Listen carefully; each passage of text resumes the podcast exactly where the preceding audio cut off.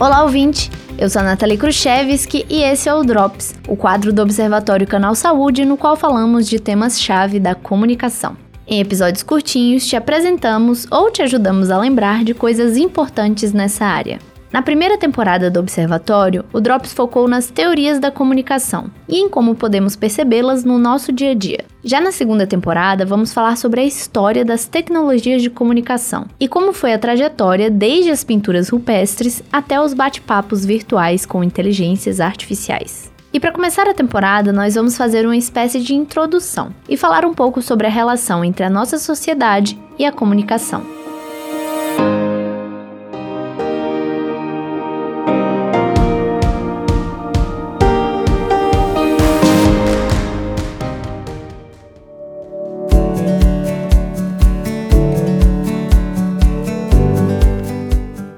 Comunicação está presente na rotina da maioria dos animais, e o ser humano não seria uma exceção. No caso dos nossos ancestrais e de outros animais, a comunicação era utilizada para uma finalidade puramente prática: sobreviver. Mas com o passar do tempo, a comunicação foi adquirindo novas funções: contar histórias, registrar informações, informar sobre os acontecimentos de uma comunidade, criar e alimentar conexões afetivas e até mesmo entreter.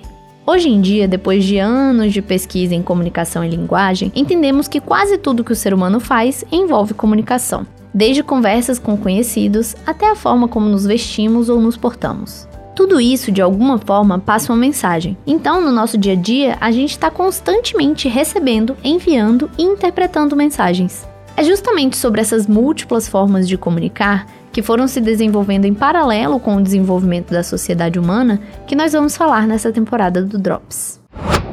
Como eu comentei no começo desse episódio, o ser humano sempre se comunicou. Mesmo os nossos ancestrais mais primitivos tinham alguma forma de se comunicar, seja através de sons ou de gestos e sinais. Mas até aí não éramos muito diferentes da maioria dos outros animais da natureza. Foi com as pinturas rupestres, a evolução da linguagem e o desenvolvimento da escrita que começamos a nos destacar no quesito comunicação. A comunicação começou então a ser não apenas uma ferramenta cotidiana, mas também uma peça-chave no desenvolvimento das sociedades humanas. Formas de comunicação mais elaboradas foram se desenvolvendo em paralelo com estruturas sociais complexas e se retroalimentando, Através da comunicação entre membros de um grupo, comunidades, culturas, religiões e estruturas políticas foram sendo formadas. Quanto mais complexas e numerosas essas estruturas se tornavam, a comunicação também se modificava. Com o passar do tempo, novas formas de comunicação foram sendo criadas e evoluindo: escrita, teatro, cerimônias, pinturas e esculturas, por exemplo e tecnologias e formatos foram sendo desenvolvidos para aprimorar essas formas de comunicação, seja no sentido de facilitar seu entendimento, ampliar seu alcance ou aumentar suas finalidades, como é o caso das peças, da prensa, do rádio, do jornal, das revistas e da internet. A história da comunicação está intimamente ligada com a própria história da evolução do ser humano e da sociedade. É impossível tentar entender as pinturas rupestres sem buscar entender como era o cotidiano das comunidades primitivas. Ou falar sobre o surgimento do rádio e do computador sem contextualizar as duas grandes guerras mundiais. A criação de tecnologias de comunicação é, ao mesmo tempo, uma resposta às demandas sociais e um recurso inédito para ser usado em algum tipo de interação. Claro que uma tecnologia como a escrita possui enorme impacto no comportamento e nas relações humanas, mas por outro lado, a criação da escrita também foi uma resposta a necessidades sociais. A ligação entre as tecnologias de comunicação e a sociedade não é determinística.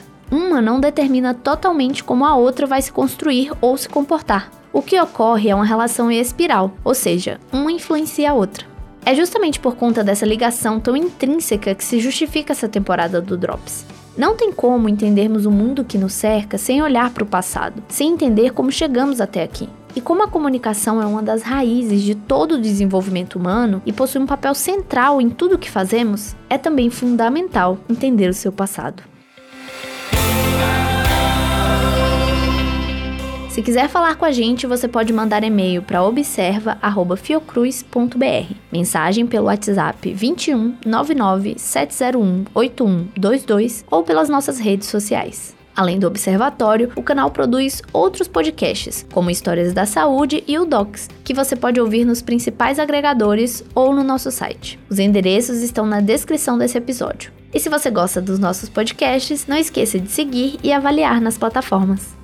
Os drops são postados todas as sextas-feiras, com exceção da última sexta do mês, que é reservada para o episódio regular do Observatório. O Drops é uma produção do canal Saúde da Fundação Oswaldo Cruz.